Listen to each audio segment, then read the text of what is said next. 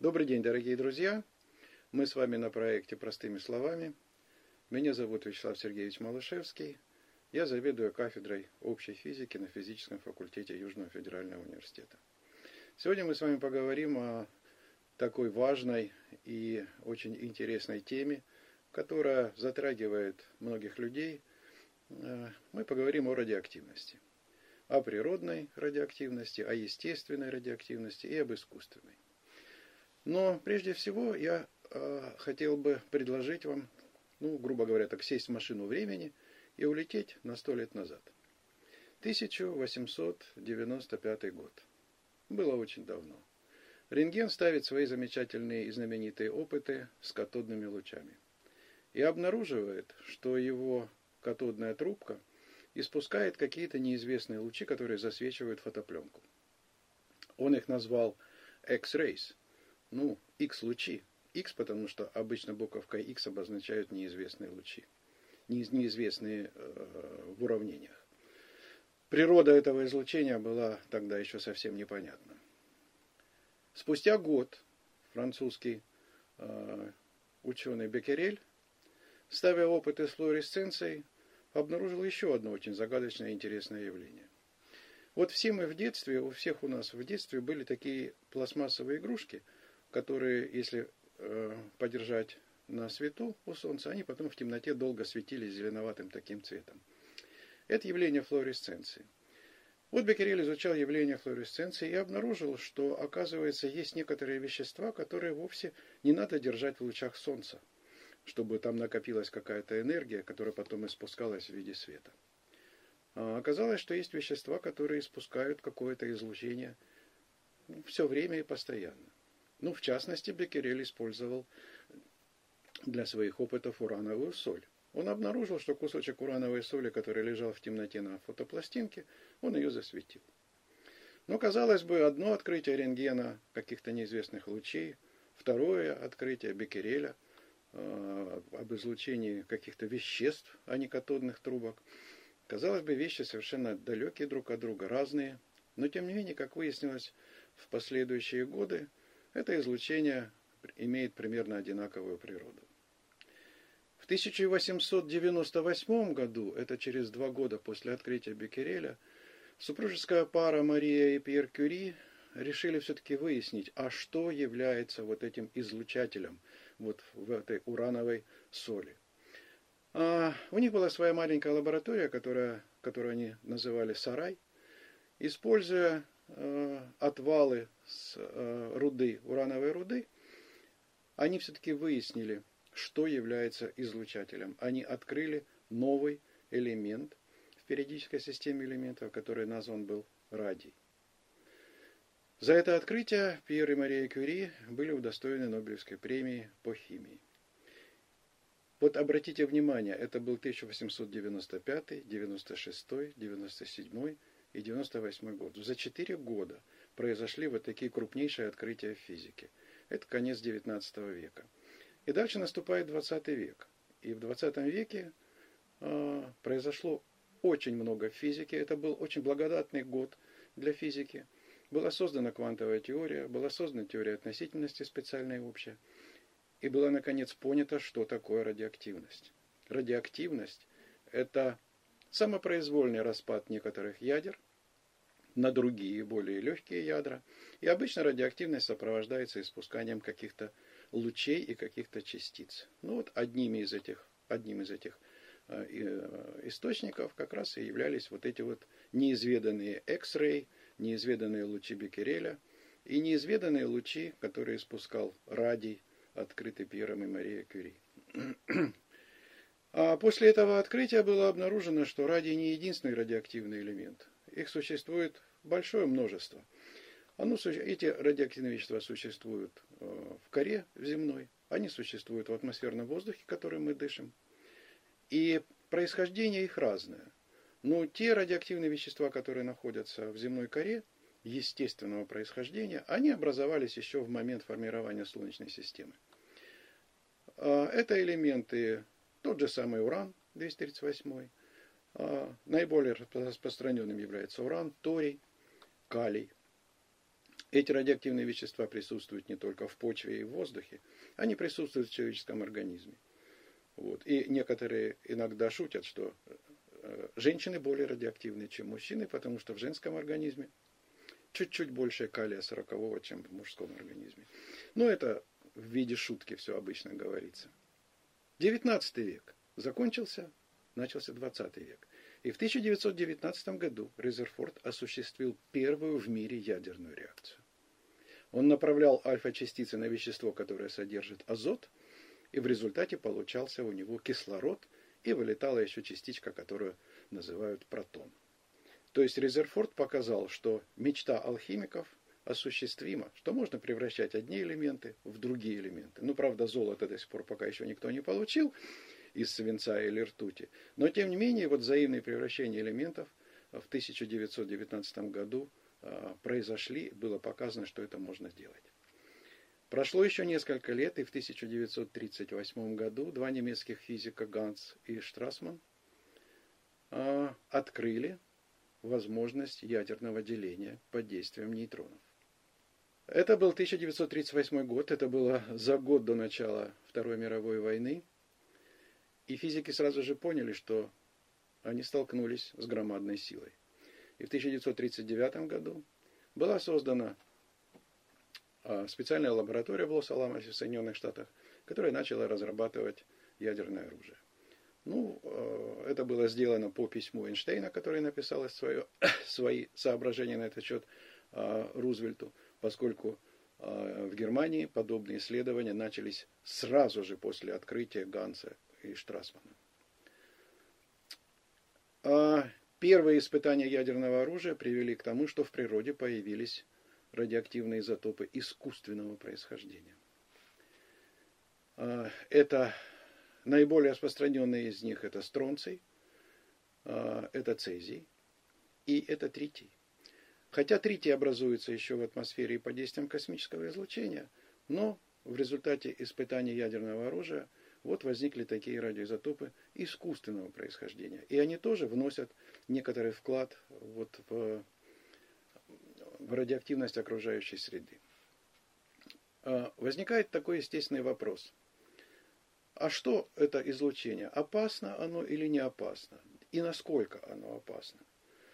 Вот чтобы ответить на этот вопрос, я обычно э, студентам или школьникам, перед которыми иногда приходится выступать, или перед э, служащими, которыми, к которым иногда приходится приезжать. Я им привожу такой пример. Вот э, у нас есть такой источник опасности, как, например, температура. Горячая вода. Скажем, горячая вода при температуре там, 25-30 градусов, ну 36 градусов, она комфортная. Да? Но болевой порог, как говорят биологи, наступает где-то начиная с 45-46 градусов. Вы видите, что здесь вот эта возможность э, опасного и неопасного, или граница между опасным и неопасным, она достаточно маленькая. Она всего где-то э, в два раза.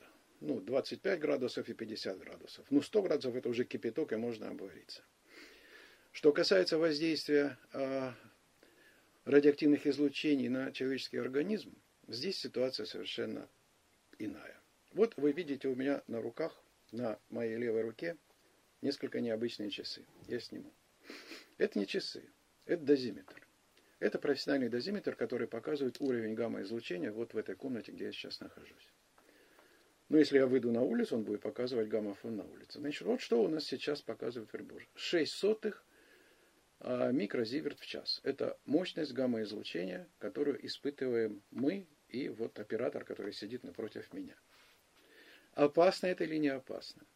Это естественное радиоактивное излучение, в котором мы живем, жили, будут жить наши дети, внуки, и жили наши бабушки, прабабушки, и, может быть, та первая обезьянка, от которой мы все произошли, тоже жила вот в этом, в этом радиационном фоне.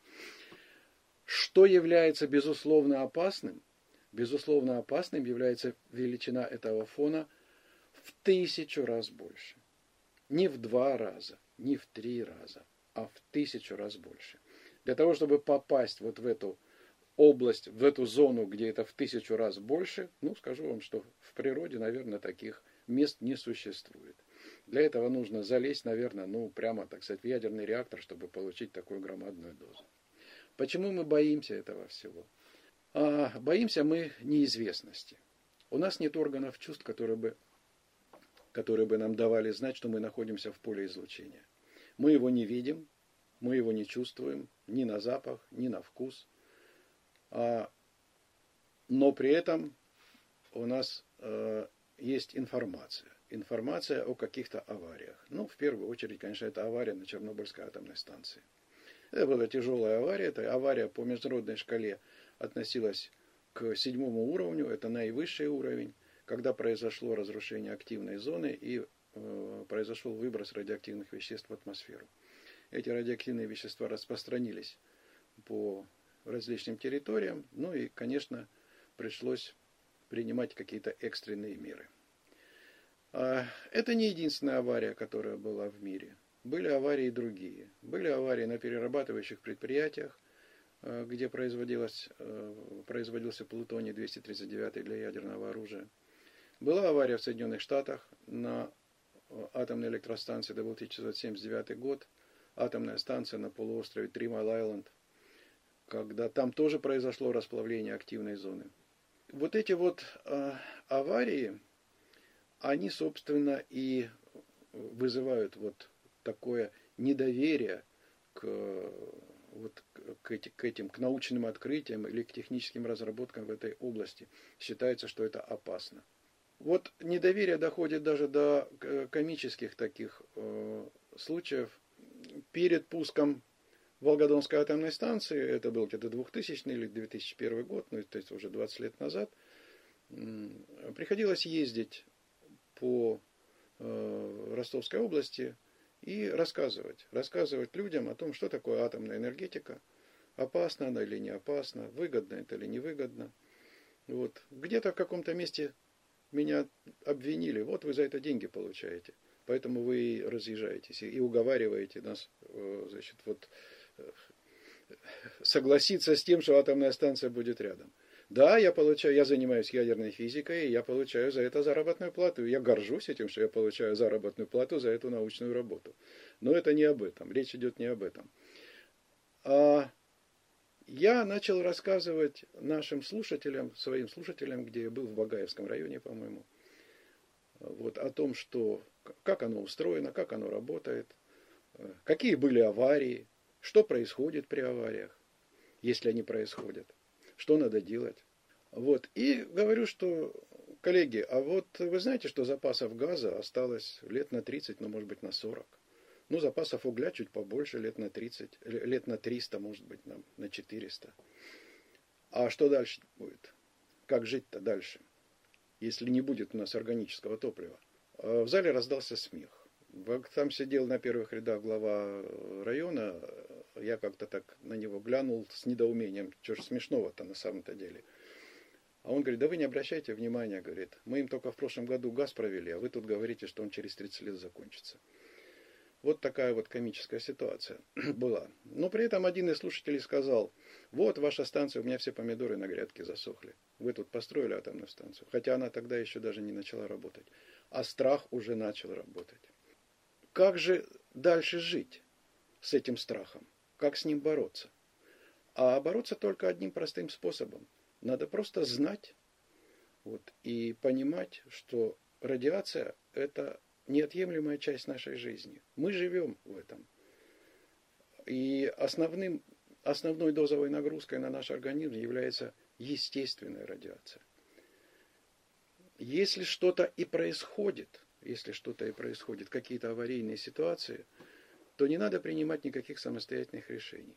Опять-таки, в 2000 году, когда проводились э, испытания, тепловые испытания реактора, который стоит на Волгодонской атомной станции, тепловые испытания, когда, это, когда еще не было завезено топливо ядерное, и просто реактор э, заполнялся, э, первый контур заполнялся, и прогонялся при высоких температурах, при высоких давлениях. Ну, проводились все, все возможные испытания в разных режимах.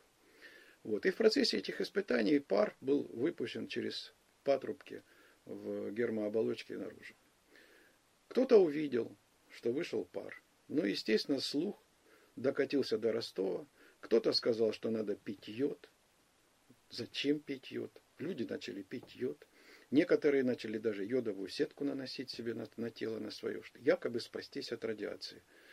Ну что это такое? Ну какие глупости, а? Не делайте этого никогда. Йод к этому не имеет никакого отношения. А чтобы вы понимали, откуда этот слух возникает. Слух возникает вот откуда. А, один из продуктов деления, ядерного деления, является изотоп йода, 131 йод. У него период полураспада где-то около 7-8 суток. После этого он исчезает наполовину, но еще через 7-8 суток он уменьшается его концентрация в 4 раза и так далее. Йод – это один из изотопов, ну, один из химических элементов, который а, активно накапливается в щитовидной железе. И если щитовидная железа а, не насыщена йодом, то, естественно, радиоактивный йод туда и попадет.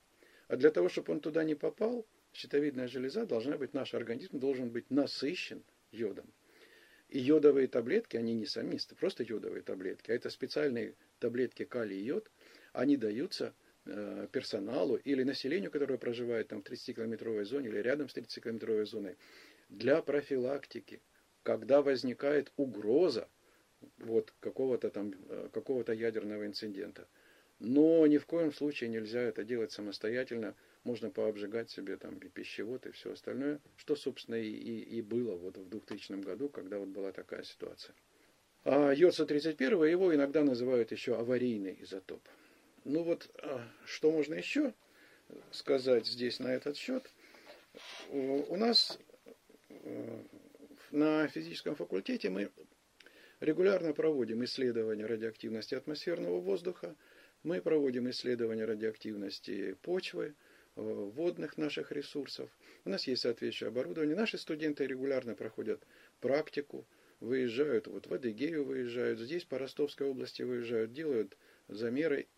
И мы видим, что естественная радиоактивность, ну, она существует, она меняется со временем, она не постоянна. А в земной коре мы видим наличие цезия. Это цезия, у него период полураспада порядка 30 лет. Это искусственный изотоп, который появляется вот в результате ядерных взрывов, в результате испытаний ядерного оружия, которые были там в 60-х годах, ну, до 70-х годов производились ядерные взрывы в атмосфере. И этот цезий есть, его есть некоторые остатки этого цезия присутствуют в донных отложениях, они присутствуют в, э, в земной коре, там, в глубине Земли, поскольку он распространяется. Но эти все э, концентрации достаточно незначительные, они представляют исключительно научный интерес, чтобы смотреть, как происходит миграция радиоактивных веществ э, в, земно, в, экологических объектах, в объектах экологии. А, каких-то аномалий, каких-то аномалий мы не наблюдаем мы не наблюдаем. Теперь, что касается э, ядерных радиоактивных отходов. Некоторые говорят, что вот на атомной станции э, отработанное ядерное топливо будет вывозиться э, в район, который значит, недалеко от населенного пункта Большие Салы, где находится хранилище радиоактивных отходов. Вот будет туда все это вывозиться, и там все будет складываться. Дорогие друзья, это ложь.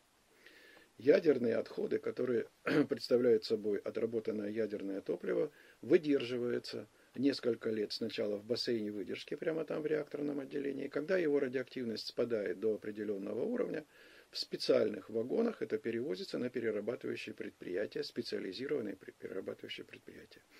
То хранилище, которое есть здесь у нас, э, в нашей Ростовской области, это хранилище радиоактивных э, э, отходов, которые используются не для выработки электроэнергии, а которые используются в медицинских или технологических целях.